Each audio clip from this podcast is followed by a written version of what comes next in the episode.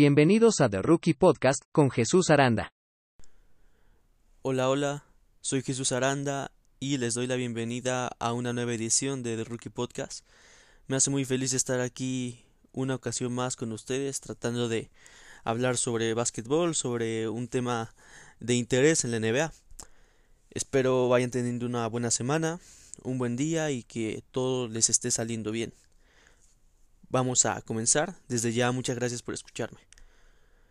Para este quinto episodio seleccioné un tema que es bastante reciente, que ha estado muy caliente en los últimos días e incluso en las últimas semanas desde bueno, incluso ya desde hace algunos meses han salido noticias de este tema, aunque no se pensó que pudiera trascender tanto. Desde junio, tal vez, están saliendo noticias y últimamente se han compartido más cosas acerca de este tema. En este episodio voy a hablar de la situación que vive Ben Simmons actualmente con relación a su estancia en Philadelphia 76ers. En los últimos días, casi a diario, había estado leyendo noticias acerca del australiano Ben Simmons, quien desde hace algunas semanas lleva diciendo que él no va a volver al equipo de Filadelfia, que no quiere volver a usar esa camiseta, que no volverá a jugar un partido para los Sixers, y él está completamente decidido a abandonar al equipo y forzar su traspaso. Pero, ¿por qué razón Ben Simmons ha llegado a ese punto? Digo, ¿qué fue lo que lo orilló a tomar esa decisión? ¿Cuál fue la gota que derramó el vaso? Y si es que se da este traspaso, esta salida de Ben Simmons de Filadelfia, ¿cuáles son los posibles destinos de Simmons? ¿Cuáles son esos equipos a los que podría llegar y por qué? Esto es sobre lo que voy a hablar en el capítulo de hoy. Así que vamos a comenzar. Es extraño pensar que Simmons, el jugador que fue seleccionado en la primera posición del draft del año 2016, rookie de la temporada 2017-2018, que además la temporada pasada fue segundo en la votación al mejor defensor del año, o sea, de la campaña 2020-2021, solamente por debajo de Rudy Gobert, eh, Ben Simmons que ha sido dos veces All-Star y que en los últimos años ha sido una de las estrellas del equipo, una estrella de Filadelfia, claro, junto a Joel Embiid. Es extraño pensar que Simmons el día de hoy no quiere volver a jugar con la franquicia de Filadelfia, equipo con el que ha jugado desde que inició su carrera, que aguantó un año, porque cuando entró Ben Simmons a la NBA se lesionó, entonces se perdió su primera temporada y aguantó a la siguiente temporada Filadelfia para que se incorporara Ben Simmons. Y es raro pensar que después de años en los que Ben Simmons ha formado parte del proyecto de Filadelfia y no como una pieza sin importancia, sino como una de las estrellas de la franquicia, como dije junto a Joel Embiid.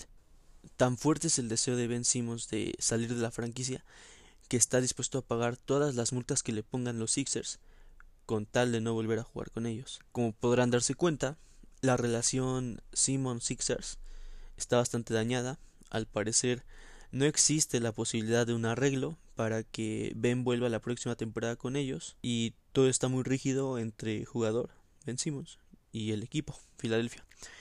Tal vez podría ubicarse el origen del quiebre de la relación entre Ben y Filadelfia en diciembre del año pasado, cuando se estaba planteando la salida de James Harden de Houston. Filadelfia era uno de los equipos que buscaba sumar a la barba a su plantilla. Entre sus propuestas para adquirir a Harden estaba la de traspasar a Ben Simmons a los Rockets. Este traspaso de Ben Simmons fue aprobado por los altos mandos de Filadelfia e incluso por la estrella principal del equipo, Joel Embiid, quien a lo mejor consideraba que Harden podría potenciar al equipo, idea que imagino que compartía con los directivos de, del equipo de Philly. Al final el traspaso no se dio, recordemos que Harden terminó yendo a Brooklyn Nets. A partir de aquí, digamos que la relación de Ben Simmons con Filadelfia, se empezó a tensar, se empezó a deteriorar. Pues yo creo que esto no le debió caer bien a, a Ben Simmons, el hecho de que lo quisieran traspasar una franquicia que hoy por hoy sí es mucho menos que Filadelfia porque terminó Houston, terminó uno de los últimos lugares de la conferencia del oeste. Eh, vaya que Harden sí le daba ese toque mágico a Houston y Houston sin Harden la verdad es que no ha levantado, ha vuelto a ser un equipo en reconstrucción. Tal vez el hecho de que si se hubiera traspasado a Ben Simmons a Houston, siento que habría sido complicado para Simmons levantar al equipo y ser un líder. Porque vaya, el protagonismo como lo tenía en Filadelfia, lo iba a tener en Houston, pero las circunstancias eran diferentes. Pues en Houston no ibas a tener al lado a un Joel Embiid como lo tenías en Filadelfia. Entonces sí, supongo que Ben Simmons no se lo tomó bien. Pero a ver, yo creo que hay que verlo con perspectiva. Para el año pasado, Ben Simmons ya venía siendo un buen base, ya era la cara del equipo junto con Embiid, lo cual lo colocaba a la altura para un traspaso con Harden. Claro, junto con algunas rondas del draft de Filadelfia para el equipo de Houston. A lo que voy es, o a lo que quiero llegar es que Filadelfia 76ers buscaba lo mejor para el equipo. Filadelfia ya llevaba desde hace algunas temporadas la construcción de un proyecto para conseguir el campeonato. Desde el 2017 hasta la temporada pasada han clasificado a playoffs, después de cinco temporadas en las que no entraron a la postemporada, desde la temporada 2012 hasta la 2016-2017, que fue cuando no clasificaron a la lucha directa por el anillo. Lo máximo a lo que han llegado desde el 2017 para acá ha sido a la instancia de semifinales de conferencia. Esto fue en el 2017-2018 contra Boston, donde perdieron 4 a 1. Luego la 2018-2019, donde perdieron en 7 juegos ante los Toronto Raptors de Kawhi Leonard. Y que, bueno, eventualmente esos Toronto de Kawhi terminaron siendo campeones. Y ya más recientemente, la campaña pasada, en la que cayeron 4 a 3 ante Atlanta Hawks de Trey Young. Se fueron hasta un séptimo partido y lo perdieron en casa. Y muchos pensaban que a lo mejor Filadelfia era el favorito ante esa serie de Atlanta, pero sorpresivamente Trey Young se cargó al equipo y los llevó hasta las finales de conferencia contra Milwaukee, cosas inesperadas. Terminaron superando a Filadelfia, el que había sido el primer lugar en la conferencia del Este. Menciono esto porque quiero mostrar que Filadelfia ya lleva años construyendo la franquicia para que puedan campeonar. Esto no es reciente, ya están formando un proyecto fijo. La temporada pasada obtuvieron el mejor récord de, del este, con 49 juegos ganados, 23 perdidos. Como dije, fueron el primero de la conferencia, quedando por arriba de los Nets, a quienes se les consideraba o considera los más fuertes del este. O también superaron a Milwaukee Bucks, quienes son los actuales campeones de la NBA. Los Sixers evidentemente buscaban a Harden porque sabían que iba a hacer que sus posibilidades de ser campeones crecieran, obviamente. Estaban dispuestos a contratar a Harden aunque eso implicara desprenderse de Ben Simmons y mandarlo a Houston. ¿Por qué? Porque bien sabían que James Harden era quien más les convenía incluso el propio Joel Embiid, quien había probado ese traspaso, lo cual transmitía que prefería la barba por encima de Ben Simmons y que lo que le podía aportar Harden al equipo tal vez era mucho mayor que lo que podía aportar Ben Simmons o lo que aporta Ben Simmons al equipo. Claro que Ben Simmons es bueno, no estoy diciendo que no lo sea, pero sí considero que Harden es un jugador mucho mejor. Si hubiera sido el caso, de que se efectuara ese traspaso entre Harden y Ben Simmons, Filadelfia se hubiera hecho un equipo aún más contendiente al título con esa dupla Harden y Joel Embiid y los Nets no habrían formado el Big Three Durant, Kyrie y Harden nivelándose aún más las cosas en la conferencia del oeste. Porque vamos a ser honestos los Brooklyn Nets son el equipo a vencer del este con su Big Three sano claro sano. Y bueno todos los equipos sanos pero más el Big Three porque la temporada pasada se estuvieron lesionando Durant, Kyrie, Harden en momentos claves en la serie contra Milwaukee que al final esas lesiones les terminaron costando la victoria y el pase a las finales de conferencia. Pero a lo que voy es que si Harden se hubiera ido a Filadelfia, wow, el equipazo que serían y la competencia que darían en el este. Pero bueno, el traspaso Harden-Simmons no se dio, el resultado fue que la relación de Ben Simmons con el equipo empezó a tensarse, empezó a deteriorarse. ¿Qué pasó después? ¿Qué fue lo que hizo que explotara la relación entre el base australiano y Filadelfia? Porque hasta hace algunos meses cuando terminó la participación de Filadelfia en los playoffs ante Atlanta Hawks, Ben Simmons fue clave en la defensa para que en esa temporada pasada para que los Sixers pudieran terminar en primeros del este. O sea, fue segundo en la votación del mejor defensor del año. La respuesta a qué fue lo que hizo que explotara esa relación entre Simmons y Filadelfia, yo creo que se puede encontrar precisamente en los playoffs de la temporada pasada.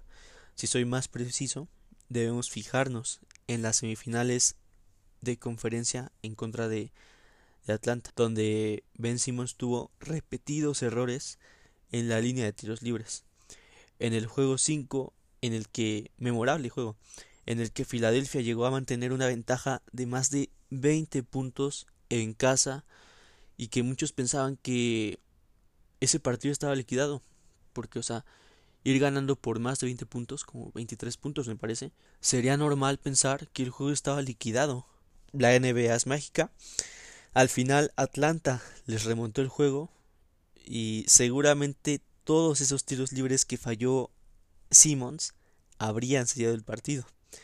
O ni qué hablar de esa jugada en el juego 7, donde Simmons pudo anotar dos puntos fáciles y en cambio prefirió pasar el balón.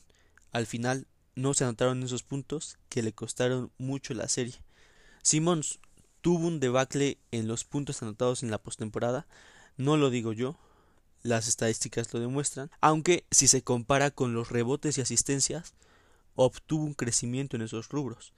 En temporada regular pasó de 7.2 rebotes a 7.9 rebotes y de 6.9 asistencias a 8.8 asistencias. El pase, que es una virtud para él, mejoró en la postemporada. ¿Qué pasó con los puntos?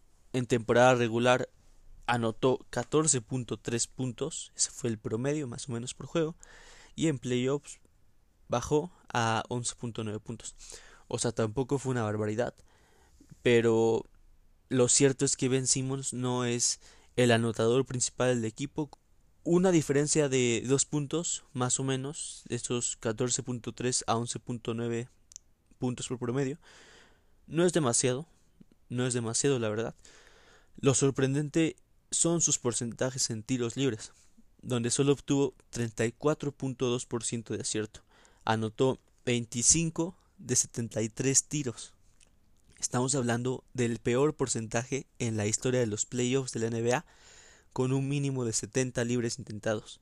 Rompió la marca de Shaquille O'Neal con 37.4% y el 38% de Will Chamberlain Nunca se había visto tan malos porcentajes de tiros libres en los playoffs. No es un secreto, evidentemente, que no tenga uno de los mejores porcentajes de tiros libres, pero es algo que con el tiempo ha empeorado ese aspecto de juego en los playoffs. En el año 2018 de la postemporada obtuvo el 70% de acierto, que tampoco es muy alto, de hecho es un poco bajo, pero no es un porcentaje tan bajo como el que se vio la temporada pasada en los playoffs. Luego, en los playoffs del año 2018, bajó mucho, del 70% al 57.5% de acierto. Y para que posteriormente a los playoffs de la temporada pasada, eh, los del 2021, como ya lo dije, con un 34.2% de acierto. O sea, ha ido desde un 70%, 57% y ahora un 34%. Esta regresión en el tiro libre es la muestra de su falta de agresividad al aro y la desconfianza que tiene en su tiro. Esta ausencia de agresividad hace que no pueda culminar con sus penetraciones hacia el aro para que finalmente los rivales terminen por llevarlo a la línea de tiros libres haciéndole falta.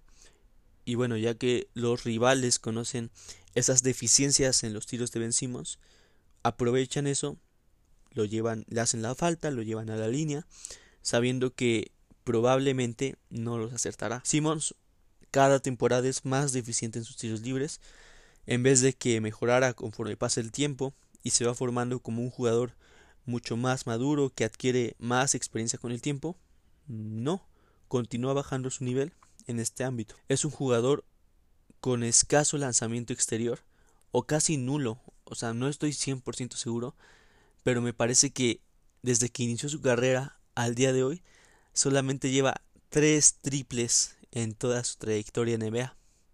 Además de que, como pueden escuchar, tiene muchos problemas con los tiros libres y si agregamos que tampoco es lo más agresivo en esa penetración a canasta, tiene varias deficiencias. Queda por decir que, al no ser un anotador puro, es un base que se enfoca mucho en buscar el pase. O sea, podemos decir que el pase, las asistencias, es su principal virtud. Pero desde luego, la defensa o el pase que te aporta Simmons no es suficiente, dado que el equipo requiere más de él. Necesita que sea más certero en sus tiros y en el ataque al aro. Porque vaya, esto en parte, claro que no lo responsabilizo a él por completo, pero si cierta parte le costó a Filadelfia el pase a las finales del Este, porque esta era la temporada en la que debían clasificarse ya a las finales del Este para que enfrentaran unos Milwaukee Bucks de Yanis que más o menos estaban a la par o que Filadelfia tenía la capacidad de competirles. Al final, todos esos errores que cometió Simmons en los juegos contra Atlanta en las semifinales le costaron que muchos aficionados dejaran de apoyarlo. Del mismo modo, comenzó a recibir malos tratos por el público ante su carencia de tiro. Muchas veces cuando tiraba Ben los tiros libres lo abuchaban. Además, las declaraciones que hicieron algunos miembros del equipo, primero Joel Embiid, quien dijo que el momento en el que cambió el partido, el juego 7, se refiere al juego 7, fue la jugada en la que Ben Simmons no convirtió los puntos debajo del aro. No dijo explícitamente el nombre de Ben Simmons, pero se refería a la jugada que había hecho él. Por otra parte están las declaraciones de Doc Rivers, entrenador del equipo, quien no respaldó a Simmons después de que terminaran las semifinales, pues a Doc le preguntaron ¿Puede Ben Simmons ser el base de un equipo campeón en el futuro? A lo que respondió no tengo respuesta a la pregunta en este momento. O sea, en vez de apoyar a su jugador diciendo algo como Ben Simmons puede mejorar mucho y ser el base ideal para un equipo campeón. No sé, o sea, no digo que debía decir eso, pero al menos demostrar que apoya a su jugador, porque al responder no tengo respuesta para eso en este momento, para mí denota que no confía en su jugador, que no confía en Simmons y en su trabajo y en su progreso. Bueno, ya cierro este comentario de las declaraciones. No hay que dejar caer toda la culpa en Simmons, no fue el único factor para la derrota. También hay que considerar otras cosas. Joel Embiid estaba lesionado su rodilla derecha durante la serie contra Atlanta, razón por la cual no pudo dar su 100%, estando así muy lejos de su mejor nivel. Recordemos que Joel Embiid fue la temporada pasada uno de los tres candidatos al MVP de la temporada. Eso te habla del gran nivel por el que está pasando Joel Embiid. Por otro lado, Doc Rivers, a quien han cuestionado mucho o cuestionaron mucho en su momento durante los playoffs por sus rotaciones en cancha y las decisiones defensivas que ha tomado y también, bueno, en gran parte lo hicieron responsable de la derrota ante Atlanta. Lo que digo es que no todos los tiros libres fallados por Ben Simmons son los causantes de que el equipo perdiera. Es verdad, aunque su desempeño quedó mucho a deber para que el equipo pudiera seguir avanzando en playoffs. Es así como, tras el fracaso en playoffs, junto con el descontento de la afición por la actuación de Simmons, hicieron que el jugador australiano decidiera no querer jugar más para Filadelfia y que a lo largo del verano, desde finales de junio hasta hoy, se especule mucho sobre su futuro y acerca de lo que hará Filadelfia para ver si lo mantienen o definitivamente buscarán traspasarlo. Según reveló Kendrick Perkins, exjugador y actual analista del NBA, Ben Simmons no le está respondiendo las llamadas a Filadelfia y de verdad no quiere estar con los Sixers, no está dispuesto a presentarse al training camp. Y en caso de que Simmons no llegue a presentarse a las instalaciones eh, para este campo de entrenamiento que arrancó el pasado 28 de septiembre, es decir, hace un par de días, Simmons puede ser multado por más de 200 mil dólares por cada entrenamiento perdido. Me parece que eran 227 mil dólares. Esto daría un total de 1.3 millones de dólares si es que se pierde todos los entrenamientos y la pretemporada. Si es que no acude al training camp, aparte de verse afectado económicamente, Que bueno, a lo mejor yo sé que es mucho dinero, pero con todos los millones que él gana y que aparte es muy joven, tiene 25 años y seguirá ganando mucho dinero al equipo que vaya. Lo más seguro es que para él todas estas multas no sea mucho dinero o no le afecten demasiado. Pero aparte de ser perjudicado económicamente, su imagen y su valor de mercado estarían mucho más afectados que el lado económico. Primero, su imagen, debido a que al mostrar una postura inflexible, ser cerrado, da esa impresión de ser problemático. Pero claro, esto porque él quiere forzar sí o sí su traspaso a cualquier otro equipo para irse de Filadelfia. Él está dispuesto a eso y pues por eso que tiene todas esas actitudes y se muestra tan cerrado en esto. Pero no solo eso, sino que traspasarlo ahora con las malas actuaciones que tuvo en los playoffs pasados afectaría mucho su precio. Y esto me lleva a hablar de su valor de mercado. Pues si no se presenta al training camp, si deja de jugar por un tiempo, su valor seguirá bajando y bajando, haciendo que Filadelfia no obtenga un buen trato por él. Esto más allá de afectar a Simmons, porque vamos, si es que es traspasado, puede que no obtenga un contrato no tan alto como el que tenía con los Sixers, pero en su nuevo equipo puede comenzar a jugar bien de nuevo e incluso ser mucho mejor de lo que fue con Filadelfia, para que más adelante gane mucho más dinero y se desquite con los Sixers. Más allá de perjudicar a Ben, esto perjudicaría a la franquicia de los Sixers, quienes muy seguramente no obtendrían una buena negociación por Ben Simmons por el bajo nivel, entre comillas, con el que lo van a vender.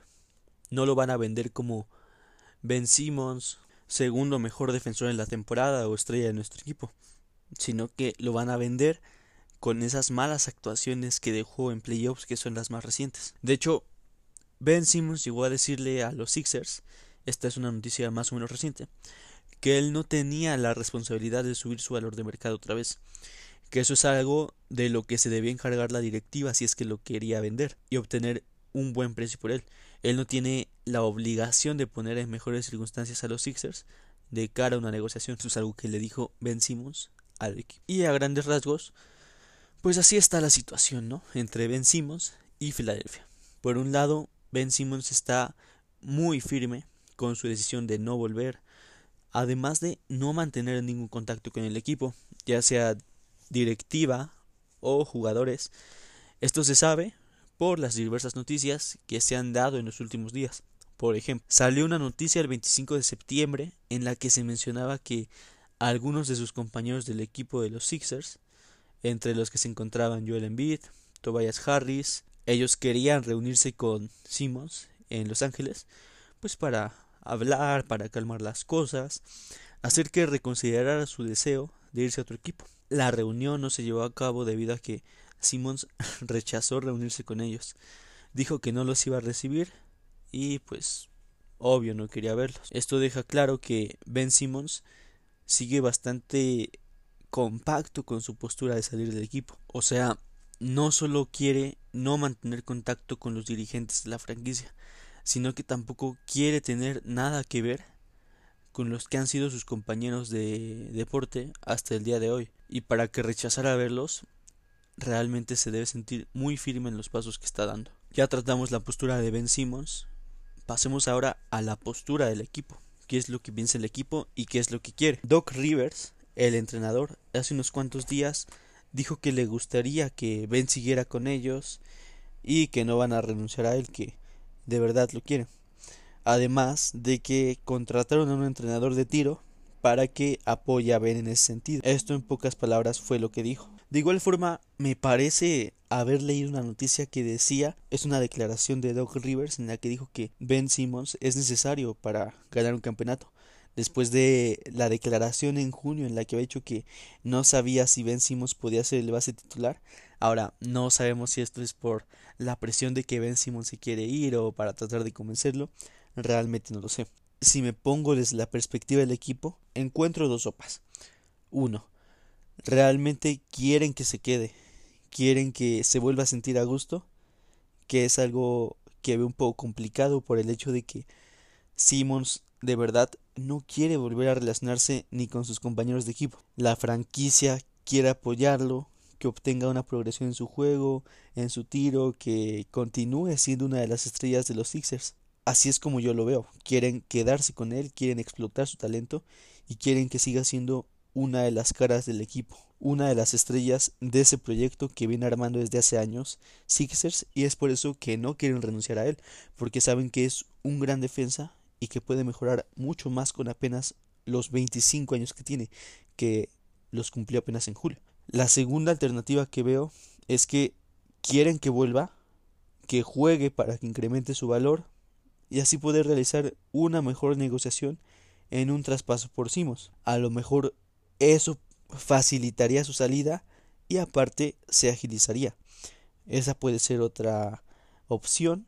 Y yo supongo que Simmons no quiere ni volver a jugar con ellos para que su valor siga bajando y bajando y así obligar inmediatamente al equipo a que hagan un trato lo más pronto posible para que Filadelfia no sea el que pierda económicamente y que no obtenga a tan buenos jugadores en este intercambio por Simmons. Y solo hay que pensar, si el año pasado ya estuvieron dispuestos a tradear a Ben Simmons por Harden, significa que Simmons no es intocable en cuanto a transferencia, en cuanto a permanecer en el equipo. Claro, estábamos hablando de James Harden, actualmente top 20 de la liga, seguro.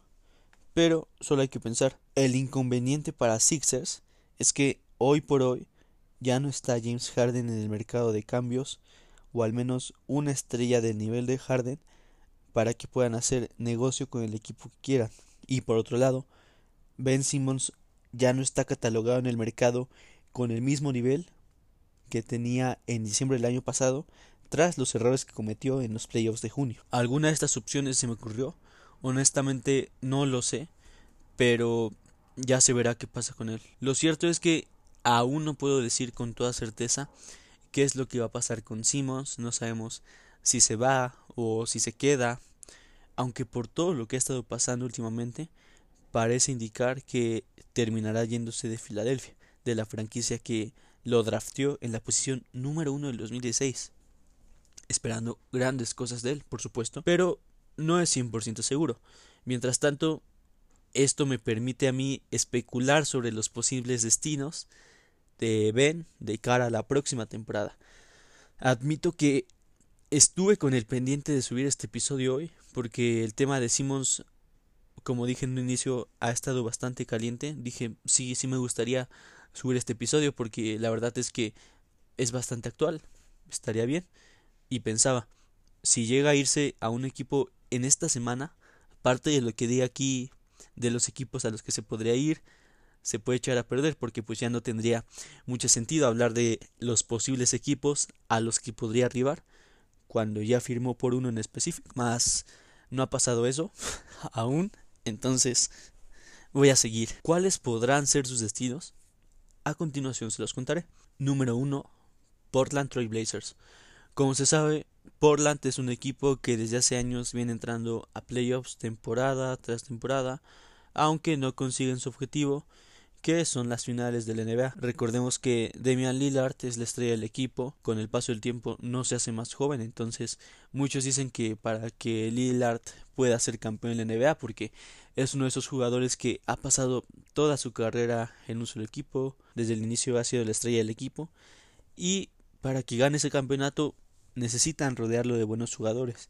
Estamos hablando de uno de los mejores tripleros de la liga, si es que llega Ben Simmons a Portland, podría apoyar con esa penetración al aro, aunado a que le daría a Portland esa presencia defensiva que tiene Simmons. Portland, la directiva, ya queda de ver a su estrella, Damian Lillard, en cuanto a fichajes para que puedan ser un equipo más competitivo y que aspire a más cosas en el oeste, porque hoy por hoy, así como está Portland, veo complicado que, que traspasen una segunda ronda de playoffs y que lleguen a unas finales. Le ha quedado de ver en cuanto a fichajes. Tal vez Simmons pueda ayudarle a Demian Lillard y hacer un mejor equipo. Se dice que a cambio de Simmons, Filadelfia podría recibir a CJ McCollum, pieza importante de Portland. Anfern Simmons, quien apenas tiene 22 años y claro que tiene mucho para dar, pues tiene 22 años puede explotar la liga en un futuro. Y aparte de estos dos jugadores, ofrecerían dos futuras primeras rondas del draft. Dos jugadores dos rondas del draft por Ben Simmons. Pues no sería un maltrato por Filadelfia, pero si no se apuran, supongo que esta oferta se puede ir rápido. El segundo equipo es Indiana Pacers. Indiana se encuentra en modificaciones con la llegada del entrenador Rick Carlisle y el objetivo que tiene este entrenador es superar una primera ronda de los playoffs, algo que no han conseguido en los últimos cinco años de forma consecutiva. La temporada pasada no entraron ni siquiera a playoffs tampoco. Y sí, la verdad es que Indiana no es un equipo protagonista y que podemos decir que ahora mismo se está reconstruyendo. El equipo cree que Ben Simmons puede ser de gran apoyo para impulsarlos y que se clasifiquen a playoffs.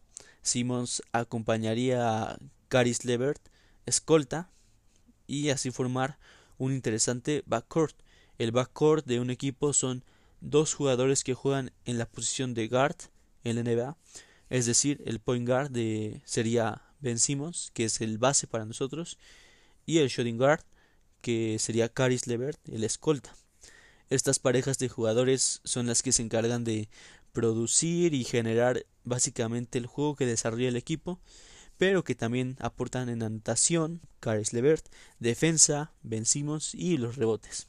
Indiana, para quedarse con vencimos, tendrá que dar a Filadelfia a Malcolm Brogdon, TJ Warren y Chris Duarte, y además de una selección de primera ronda del draft.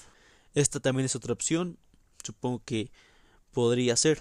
También se hablaba de Minnesota Timberwolves, aunque al final se bajaron porque no quieren dar a sus estrellas del equipo y pues definitivamente esto anuló la opción de que vencimos llegara a los Timberwolves. Otro equipo es Toronto, Toronto Raptors, franquicia que de igual forma busca armarse lo mejor que pueda para la siguiente season. Recordemos que Kyle Lowry se fue a Miami Heat, Sergi Ibaka ahora está con los Clippers, está lesionado y Marc Gasol, quien es agente libre después de ser cortado con Memphis, por Memphis, perdón, y antes haber estado con los Ángeles Lakers.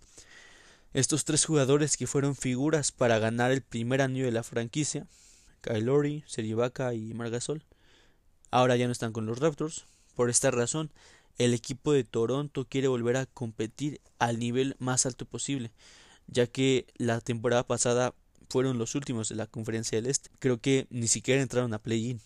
Por esto creen que con la llegada de Ben Simmons podrían aspirar a mucho más. Pero para que puedan tener a Ben Simmons, el equipo canadiense tendría que dar a cambio a Goran Dragic, base de 35 años, OG Anunoby, que es alero y tiene apenas 24 años, y Chris Boucher, pivot de 28 años, además de una primera ronda del draft.